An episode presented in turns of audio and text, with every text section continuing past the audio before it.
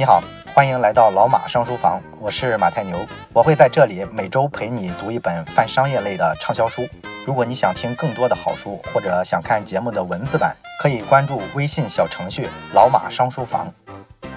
咱们这周讲的书叫《必然》，这个呢是美国著名的《连线》杂志的创始主编凯文·凯利啊，在二零一五年的时候出的一本书。那么这一类书呢，属于比较典型的互联网思想类的作品。不属于那种纯商业类的著作。那么我原本呢，其实没打算讲这本《必然》啊，因为我觉得这类书呢，它里边啊多少有一些预测未来的成分。那么预测未来啊，你知道这事儿是风险很大的，很容易被打脸的。毕竟来说，未来没来嘛，所以大部分的预测其实都是错的。不过呢，咱们还是有很多听众啊，老是反复的跟我说想听《必然》这本书。那么我就想了一下，还是讲一下这本书吧。毕竟满足用户的需求是第一位的，我个人的好恶啊，这个往后排。当然了，刚才我提了一个词儿哈，我说这是一本互联网思想类的著作。那你可能不太明白，什么叫互联网思想类的著作呢？就是说，互联网界啊有一个很有意思的圈子，尤其是在美国的互联网，哎，会出这么一批人，叫做互联网思想家。那么这个互联网思想家主要干什么事儿呢？他们这帮人呢，一般来说呢，自己不是一线的创业者，或者说呢，他创业的这个项目啊，也不是那么大，不是那么成功。但是呢，一般来说，这类人呢，都有一些渠道去接触一线的创业的主流精英。你比方说这个凯文·凯利吧，他就是连线杂志的创业主编。那么这个连线杂志呢，是专门报道像这种互联网创业呀、这种网络文化、这种新风口、新趋势的这么一个媒体。所以说呢，对凯文·凯利来说，他其实有挺多的机会去接触这一类的创业者。于是呢，他这个人呢又比较敏锐哈，他对这个技术前沿的东西啊有很好的嗅觉，他能判断出来啊会往哪个方向去走。然后这个人确实自己有一些思想，然后呢书呢写的也比较好。所以说他每写一本书都能成为畅销书，被社会上各行各业的人追捧。啊，甚至这个创业圈子本身，这些一线的创业者也特别喜欢拜读他的文章，觉得特别有洞察力。所以说呢，以这个凯文·凯利为代表的这个小圈子，就叫做互联网思想家的圈子。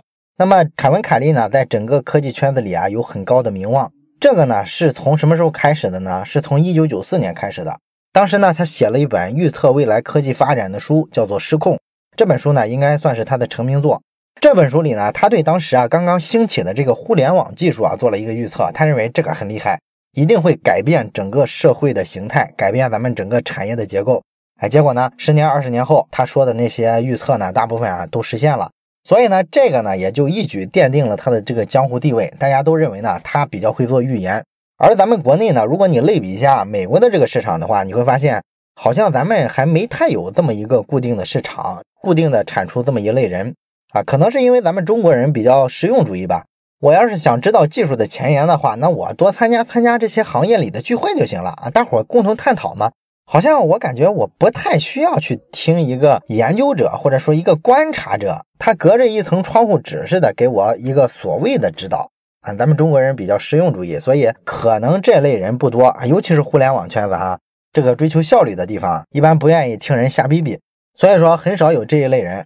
啊，不过呢，我看这些年啊，好像大的趋势来说，也会逐渐的出现这一类人，特别是伴随着这个自媒体的崛起，我觉得像什么罗振宇啊、什么吴声啊这一类人啊，经常讲一些特别宏大的话题，什么预测未来世界的这个变化，而且他们都特别擅长发明一些新概念。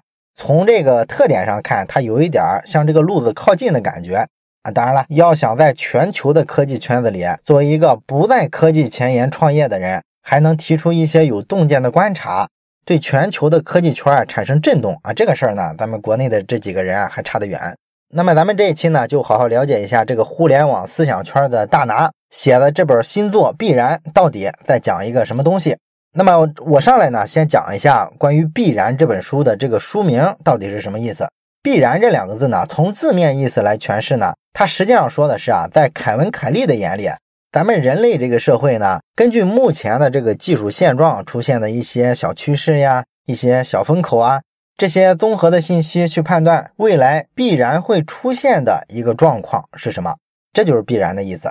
当然了，这个解释肯定是招人非议啊。为啥呢？因为咱们都知道一个道理啊，未来还没发生，那么你说未来社会往哪儿走，这肯定是个概率事件。你说可能还行是吧？你说这个事儿是必然，哪来的必然呢？哪有人预测必然发生的事儿他对过呢，是吧？但是这里呢，凯文·凯利啊专门做了一手解释啊，他说呢，我说的这个必然，并不是你们刚才理解的这层意思。我说的这个必然是什么意思呢？就是说这个科技啊，在本质上它是有所偏好的，它会朝着某个特定的方向前进，尤其是在其他条件都相同的情况下，决定科技发展的方向的是哪些东西呢？其实就是一些底层的东西，比方说决定某项科技的一个底层的物理原理、数学原理。这些原理咱们人类都搞清楚了呀，这是基础学科啊。搞清楚了这些原理之后呢，我们其实就是能大致推算出来这个技术往哪个大致的方向演进，这应该是确定的吧？这些东西呢，凯文·凯利把它叫做技术在本质上的偏好，它呢只存在于一个整体的科技大轮廓之中，它并不决定那些具体的科技呈现的形式。咱打个比方吧，就比方说，咱们之前在老马上书房的微信小程序上讲过一本付费的书，叫《创新者的窘境》。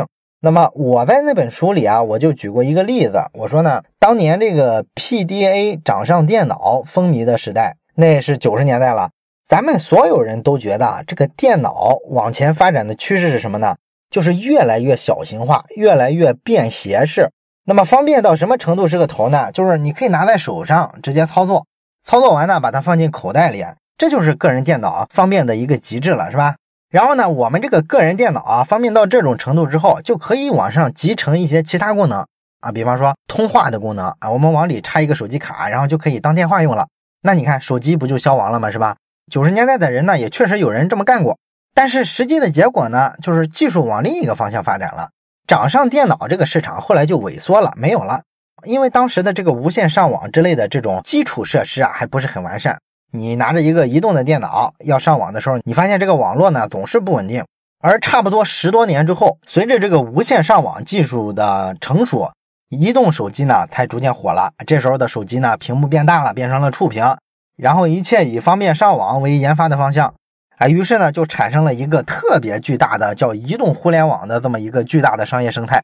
那这个变化，你想，你处于九十年代的一个人，你肯定是怎么也想不到的，对吧？这些技术的细节总是超出人的预期。但是呢，凯文·凯利呢，他不是要预测这些东西，他认为能够预测到的技术上的必然是什么呢？就是这个上网的设备一定会小型化、便携化，然后呢，方便我们移动上网，这个是必然的，是可以预测的。实际上呢，当年那些做 PDA 掌上电脑的人啊，也不傻，人家其实很多人啊也预测到了。他们也在想办法增加这个掌上电脑的通话功能嘛，只不过反过头来马后炮的看一下的话，当时确实各方面的技术环境不算成熟，导致那个第一波的尝试就算失败了。后来掌上电脑的市场没有了之后，承载这个技术的就只剩下手机了。那么手机呢，就在合适的时间跟一个合适的技术做了结合，于是呢，生成了一种合适的商业。所以说呢，凯文·凯利说啊，这个技术的大的方面叫做必然，是可以预测、可以探讨的。二十年前的时候，咱们可以根据因特网的这个底层的物理原理预测很多必然。比方说，因特网的形态一定是由网络组成的，遍布全球，这肯定是一种必然，它不可能是一个区域性的局域网。但是呢，我们采用因特网的这种具体的实现形式就不是必然啊。比如说，它可以是商业化的，也可以是非盈利性的。然后呢，像这个通讯技术来说，长距离的传输语音信息。这是所有的电话系统啊技术演化的一个必然方向，而具体到实现形式是 iPhone 手机啊，还是什么其他的手机，这个不是必然。这个车辆啊是四个轮子，这个事儿是必然，这是物理规律决定的。而出现 SUV 这种车型，这个是个具体的技术表现，这个不是必然。信息传输上出现即时通讯，这个是必然，而即时通讯的载体微信就不是个必然的形态，这个也没法预测。所以，通过这些，你能明白这本书必然的意思了吧？它是一个大轮廓、大趋势层面的一个东西。那么，为了解释必然的原理呢，凯文·凯利呢用了十二个词来给本书的每一章命名。这十二个词呢，依次是形成、知化、流动、平读、使用、共享、过滤、重混、互动、追踪、提问和开始。那么这十二个词呢，每一个词呢都代表了凯文·凯利对于未来社会必然会发生的某个趋势的一个预测。当然了，咱们因为这个讲述的篇幅有限呢，不可能十二个词全讲。而且说来呢，这里边啊不少的词，咱们之前在讲其他书的时候啊，这个核心的意思都涉及过了。你比方说共享，必然这本书呢是一五年成书的，当时共享经济啊还没今天这么发达，所以说呢，当时共享是个新词儿，是个新概念，可能需要比较多的解释。但是今天的话，谁不知道共享单车背后的这个原理，是不是？所以说这些东西啊，咱就不需要特别的去讲了，咱们着重的讲几个之前讲的比较少的。那么这期呢，咱们主要讲的就是“形成”这个词。凯文·凯利呢，在这个书的一开头啊，他说了一句话，对我触动特别深。他说呢，我到了六十岁的时候，才开始理解一个道理，就是这个世界的万事万物啊，其实都需要一些额外的能量和秩序，才能维持它自身。哎，这句话听上去好像不那么好理解，但是这句话真的特别的深刻啊！为什么呢？因为这句话背后其实有一个著名的物理学的原理。如果你比较熟的话，可能你已经猜到了，这就是热力学第二定律，也就是所谓的熵增定律。咱们之前讲起点临近的时候啊，也提过这个定理。那么熵这个词呢，它是物理学上的一个概念，指的是一个系统内部它的无序的程度啊，就是没有秩序的程度。所以说熵增是什么意思呢？就是说系统内部啊，这个没有秩序的程度是不停的在增加的。所以任何一个系统呢，都是一个从有序。变成无序的过程啊，这个叫做热力学的第二定律。那么你可以把它简单理解成这样：比如说一个房子啊，你把它打扫的干干净净之后啊，你住进去，但是住几天之后，马上越来越乱了，乱的不成样子了。所以说，任何的系统都是从有序变成无序，没有例外的。即便你说我不住这个房子，那它是不是就不会变得无序了呢？也不会啊。你不住这个房子，那在微观层面，各种细菌开始滋生了，是不是？灰尘落满了。总的来说啊，这个房子还是变得无序了。你原先建立的秩序啊，在逐渐的遭到破坏啊。据说呢，这个热力学的第二定律啊，是物理学家心中一个无比坚定的信仰啊。连这个引力公式，他们认为都可以改写。但是热力学的第二定律呢，从未被发现有违反的情况。这就是说呢，这可能是咱们整个宇宙的一个非常底层的规律。也就是说，宇宙里边也是。永远从一个有秩序的状态向一个没有秩序的状态在演化，而你按这个演化的逻辑一直往后推，那无秩序到尽头是什么呢？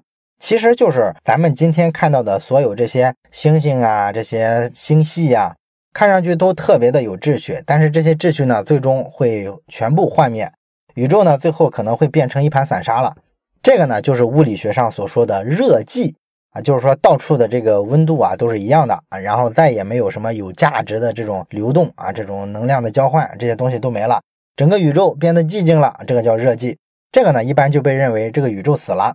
当然，这是一个非常让人难受的一个结果，是吧？这就告诉我们呢，我们人类呢还在讨论这些什么未来之类的，实际上我们的命运啊早就写死了，因为宇宙早晚会进入热寂的状态。我们人类奋斗个半天，但是这个大结局啊早就写好了。所以，咱们如果从一个人文主义的视角出发去理解这个热寂啊，可能就会得出这么一种非常感伤的这么一种情绪，是吧？但是宇宙学上有一句经典的名言，叫做“宇宙没有义务让你理解，宇宙就是这个样子的，它呢也没有什么目的，所以你怎么去理解、怎么解释，那是你自己的问题。宇宙只是告诉你它就是这个样子的，你没有必要过分的去解读。当然了，前面咱们讲到这个地方，可能你还有别的疑问啊，你可能会问。那这个屋子乱了，我们再打扫一下，它不就变干净了吗？不就变得又有秩序了吗？那这个熵增定律，你如果给它一个什么外力，它不就逆转了吗？不就变得又有秩序了吗？我们能不能这么干呢？答案是不能。就拿整个宇宙来说，咱们从太空拍的照片看都特别漂亮，是吧？恒星发光发热，然后呢，周围有一大堆的行星，在万有引力的作用下围绕着它转啊，这个特别有秩序。原本啊，这些宇宙中的乱七八糟的元素啊，都是散落在各处的。然后有引力呢，就把这些杂乱无章的物质啊，给它聚在一块儿了，有一个非常漂亮的排列组合。所以有人认为呢，这个引力这不是很明显是用来对抗这个熵增的呢？这不就是最终可能让我们这个宇宙摆脱死亡的这个命运吗？其实并不会啊，因为实际上经过物理学家的推算，这个引力造成的这些有秩序的这些现象呢，其实。终归也会让熵增加啊？为啥呢？咱别举宇宙的例子了，咱举一个地球上的例子吧。你比方说人或者说生命体，咱们是不是跟这个引力起的作用一样的？咱就是把自然界里一些杂乱无章的元素，按照某种特定的序列给它排序了，你看我们就能产生生命这种奇迹。咱们这个生命啊，还能自主的移动啊，然后还有思想，还会研究科学技术。那咱这不就是把这些无序的变成了有序吗？这不就是在对抗熵增吗？有了生命之后，这个熵不就减少了吗？其实呢，并没有，因为你想啊，咱们人类把各种各样的杂乱存在于自然界的这些什么蛋白质啊、碳元素啊，给它汇总起来，是在人体里啊，它是有了一个秩序。可是问题是，咱们把这些元素汇集起来的过程，也就破坏了人家原先存在的那个秩序。而且咱们人类啊，生命体啊，死掉之后，你不管是火化了，还是埋掉了，还是被其他动物吃掉了，你最终还是要回归到自然界的，是不是？所以整体来说啊，你是对原有的一个秩序进行了一个打乱，然后重构，完了又打乱，所以你其实还是在增加它的这个无序性，而不是说让它更有序。那么对于引力来说，也是一模一样的道理。你形成的这个恒星啊，这个星系啊，只是在这个小范围内变得有序了。放眼整个宇宙看的话，其实这个无序的状态啊还是在增加的。所以说，宇宙的命运是不会改变的，一定是会变成超级无序。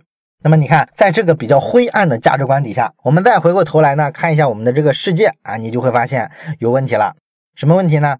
就是所有的事物，咱们怎么看待它呢？有一件事是确定的，就是这些事物都是在缓慢的分崩离析。然后这个最近几年呢，新技术发展了。咱们会发现这些事物分崩离析的速度变快了，比方说各种各样的传统行业被这个新行业冲击的，是不是非常严重？然后所有的这个事物啊，都处于一种不稳定的状态，而且呢，这事儿是永恒的，永远不改变，这就是熵增定律嘛。如果说咱们看到某个东西，觉得它比较稳定了，这其实是一种错觉，它的背后呢，可能正发生某些破坏性的力量，它正在衰退，正在走向死亡的过程中。当然，咱们前面讲了，在一个小范围内啊，你可以施加一定的影响，让它变得有秩序，即便这个代价是让整体变得无序。所以，一个房子你怎么让它一直井井有条，一直很有秩序呢？就是它乱了之后，你再去打扫一下呗。那你要去打扫一下的话，这就是一种维持秩序的外力，是不是？所以说，万事万物啊，无一例外的都会死亡，不可能长期存在。然后你从这个角度去理解生命的本质是什么？生命的本质其实就是在维持，我们就像一个打扫房子的保洁阿姨一样，我们不停的去让这个无序的东西给它恢复。任何一种有生命力的事物背后，其实都是付出了大量这种维护的力量。对于新科技来说也是一样，你在你手机上用的一个 APP，你觉得这个东西很简单，实际上呢，对于任何一个 APP 的开发公司来说，它背后啊，都是像无底洞一样投入了大量的资源去维护它，不然的话，它就会变得逐渐的无序，然后这个产品啊过早的死亡。它投入这么多之后呢，会不停的矫正，当它无序的时候，它会把它拉回来，拉回来之后呢，就变得有序，但是这个时间不会维持很长，因为总的规律是它会逐渐的走向无序，所以这个产品最终一定还是会死亡。你能做的就是不断延缓这个结果的到来。而且对于我们人类用的这些高科技的工具来说，比如说这个电脑的芯片，你说它会不会老化呢？它也会啊。这个电脑不是越来越慢、越来越卡吗？那对于这么复杂的这些工具来说，我们为了让它保持正常的工作，投入的这个维护力量也就越多。越复杂的工具越需要更多的照料。所以呢，从这个逻辑出发，凯文·凯利啊给出一个结论，他说。那我们现在人类啊，其实没太必要担心这个新技术对我们很多行业的工作岗位的冲击。咱举个例子来说吧，你就拿这个人工智能来说，咱们之前讲过，人工智能行业有一句话叫做“有多少智能，背后就有多少人工”。它确实会破坏我们原有的很多行业、很多岗位，但是它也会生出很多岗位来。这就好比说，在十九世纪的时候。当时美国的这个劳动力市场发生了巨大的变化，百分之七十的美国劳动力啊，当时是在农场里工作的，以这个为生。后来呢，自动化实现了，出现了机器，它就替代了很多农民的工作，这就淘汰了大多数农民，只剩下百分之一左右的农民能够继续的从事农业生产。但是这么多被淘汰的农民，他是不是就彻底的失业了，变成社会游民？他不可能啊。人都是活的嘛，又不是说我会干一样就代表我一辈子只干一样。咱们虽然经常说我就是个职场上的螺丝钉，但是实际上没有人真的像螺丝钉那么死板。你这行不行了，可以转行到其他行业吗？所以说呢，等这个自动化普及了之后，原先在农场里干活的这些农民，就变成了城市里操作机器的工人。他们呢，生产汽车，生产各种各样的工业产品。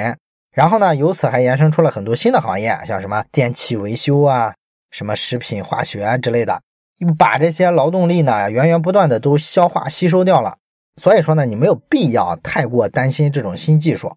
人工智能呢，按照未来的发展呢，很可能它会像今天的互联网一样。你说今天的互联网是哪个公司的资产吗？不是啊，它是属于一个公共的，是一个基础设施。那未来的人工智能呢，大概也会像这个互联网一样。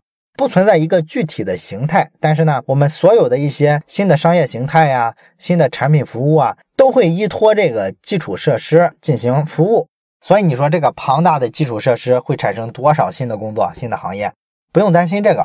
而那个基础设施背后呢，又需要投入大量的维护啊，越复杂的东西，你需要投入的维护的资源越多嘛。所以说，你想想它能延伸出多少工作岗位？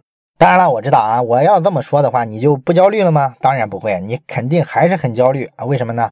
因为咱们前面说了，所有的新技术，你可以预测大方向，可以知道一个核心的道理，但是问题是你不知道它未来具体的样子呀。所以这就意味着你不知道未来新的工作机会究竟出现在哪儿。